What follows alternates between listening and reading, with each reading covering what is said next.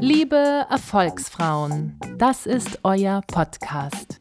In jeder Folge schenkt euch eine inspirierende Frau ihre persönliche Erfolgsgeschichte mit ihrer einzigartigen Karriereformel.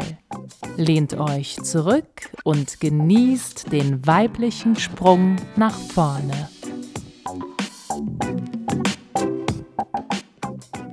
Vorwort von Dr. Auma Obama. Liebe Leserinnen und Leser. Ja, eigentlich ist das Verhältnis der Geschlechter weltweit ziemlich ausgewogen, jedenfalls anteilig an der Gesamtpopulation. Und doch könnte nichts weiter von der Wahrheit entfernt sein. Geschlechtsspezifische Geburtenverhinderung betrifft fast ausschließlich Mädchen.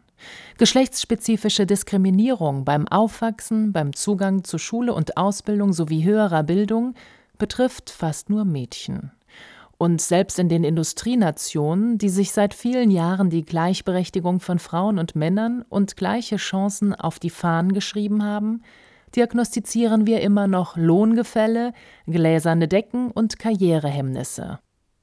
Weibliche Vorstände bleiben die Ausnahmen in europäischen Unternehmen, und daran wird sich einer brandaktuellen weltweiten Studie von Mercer zufolge so rasch auch nichts ändern. Jedenfalls nicht in Europa.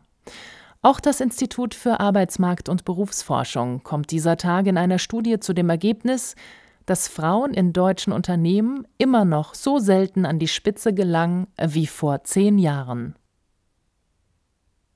Umso mehr brauchen wir Frauen, wie die Autorinnen dieses Buches, die heute nicht nur Top-Managerinnen sind, sondern die auch offen und persönlich darlegen, mit welchen Hindernissen sie zu kämpfen hatten, welche Steine ihnen in den Weg gelegt wurden und vor allem, welche Strategien sie entwickelt haben, um ihren eigenen Karriereweg zu gehen, gehen zu können. Mit großem Interesse habe ich diese Geschichten gelesen, denn es sind Lebensberichte und vor allem Erfahrungen, Learnings, in denen sich viele von uns wiedererkennen werden. Strategien, die Autorinnen nennen sie Erfolgsformeln, die nach vorne bringen können. Dieses weibliche Erfolgswissen als Unterstützung ist wichtig und tut gut. Denn aus meiner eigenen Erfahrung weiß ich, wie es ist, als Frau, als Mädchen keine Stimme zu haben. Deshalb war ich als Kind stumm. Ich wuchs in Kenia als ein sehr schüchternes, stummes Mädchen auf, das sich nicht traute, für sich selbst zu sprechen, nicht traute, die Stimme zu erheben, das sich selbst begrenzte und noch keinen Weg fand, das eigene Potenzial zu erkennen und zu entwickeln. Dieser Weg eröffnete sich mir erst mit meiner Schulbildung und führte zu einem großen Umbruch, als ich mir selbstständig das Recht und die Möglichkeit erkämpft hatte, nach Deutschland zu gehen. Hier zu studieren, zu promovieren, Filme zu machen und zu veröffentlichen. Ich hatte meine Stimme gefunden und gelernt, sie so zu erheben, dass ich auch anderen damit helfen kann. Heute werde ich weltweit als Vortragsrednerin für die Themen der ökologischen und ökonomischen Nachhaltigkeit und sozialen Verantwortung gebucht. Man hört auf meine Stimme und ich kann damit etwas bewegen, wofür ich sehr dankbar bin. Nicht zuletzt deshalb habe ich meiner eigenen Stiftung den Namen Sauti Kuu gegeben. Diese Worte auf Kiswahili bedeuten auf Deutsch starke Stimmen. Nicht zuletzt deshalb habe ich meiner eigenen Stiftung den Namen Sauti Kuu gegeben. Diese Worte auf Kiswahili bedeuten auf Deutsch starke Stimmen. Ich möchte Kindern und Jugendlichen aus sozial schwachen Familien, insbesondere in ländlichen Gebieten und in den städtischen Slums und verstärkt Mädchen, dabei helfen, die Stärke der eigenen Stimme und die Kraft des eigenen Potenzials zu erkennen und mit den Möglichkeiten, die sie vor Ort haben, etwas aus ihrem Leben zu machen. Bei der Stiftungsarbeit legen wir großen Wert darauf, dass diese Kinder und Jugendlichen sowie ihre Familien ihre eigene Verantwortung erkennen. Die Verantwortung dafür, sich Ziele zu setzen und ihr Leben selbst zu verbessern. Den eigenen Weg zu suchen und mit Entschlossenheit zu verfolgen, denn der Weg schiebt sich beim Gehen unter die Füße. Wir dürfen dieser Generation nicht den Eindruck vermitteln, dass sie abgehängt sind, dass es sowieso keinen Zweck hat, sich anzustrengen und zu engagieren, sondern dass sie ihr Schicksal trotz aller Widrigkeiten selbst zum Besseren drehen können und dass wir sie dabei mit den Mitteln unserer Stiftung unterstützen. Und das beileibe nicht nur in Afrika, sondern in Projekten weltweit, auch in Deutschland. Auch hier gibt es viele Kinder und Jugendliche, und durch die aktuelle Migration werden es noch mehr, von denen viele behaupten, sie seien sozial schwach. Meiner Erfahrung nach stimmt das aber nicht, sie sind vielleicht wirtschaftlich schwach.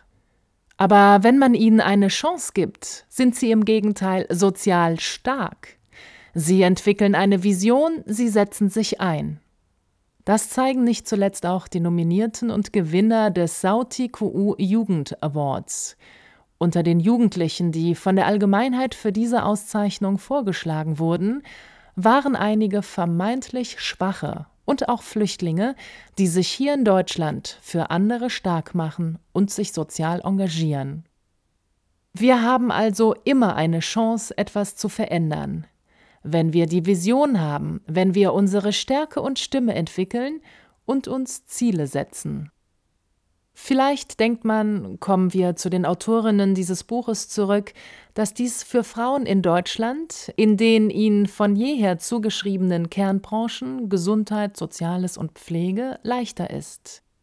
Denn die Zahlen zeigen, dass von rund 5 Millionen in der Gesundheitsindustrie arbeitenden Deutschen fast 4 Millionen weiblich sind. Besonders hoch ist der Frauenanteil in den Pflegeberufen, jedenfalls auf den Ebenen, auf denen die unmittelbare Arbeit am und mit den Patienten geleistet wird. Wesentlich geringer ist aber auch hier der Anteil von Frauen in den Führungsetagen dieses Industriezweigs. Leitende Pharmamanagerinnen, Vorstände, Geschäftsführerinnen sind immer noch eine Rarität. Und darum ist dieses Buch auch ein Zeitdokument, geschrieben von 21 Managerinnen und Führungsfrauen aus der Pharmawelt, die sich in dieser Branche durchgesetzt, es bis an die Spitze geschafft haben und damit etwas Neues gestalten können.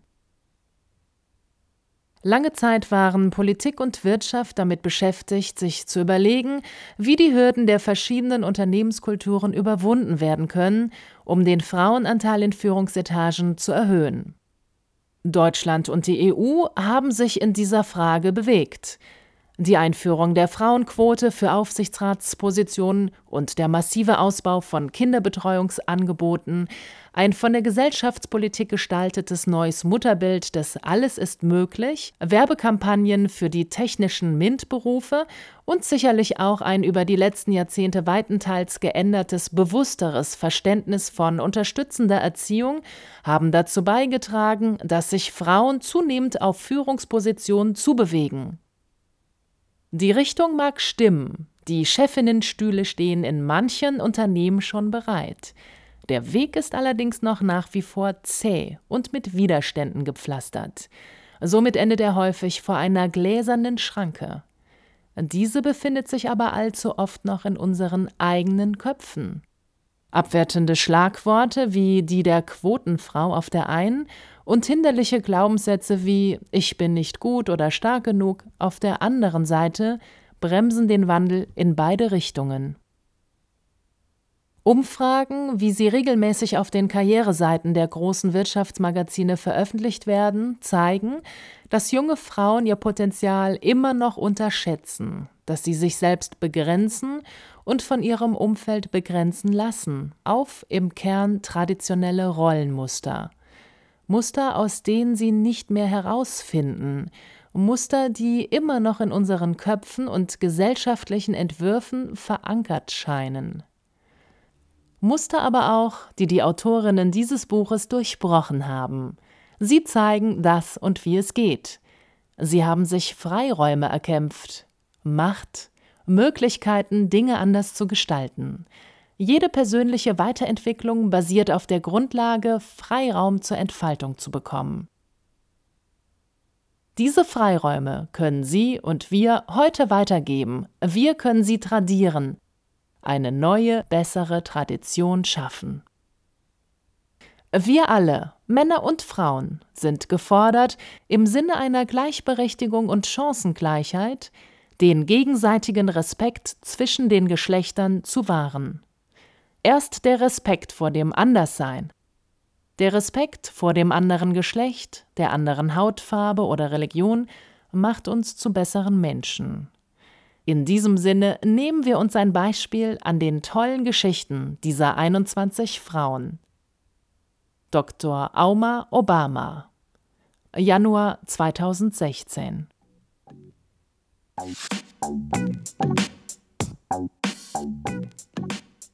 Das war's.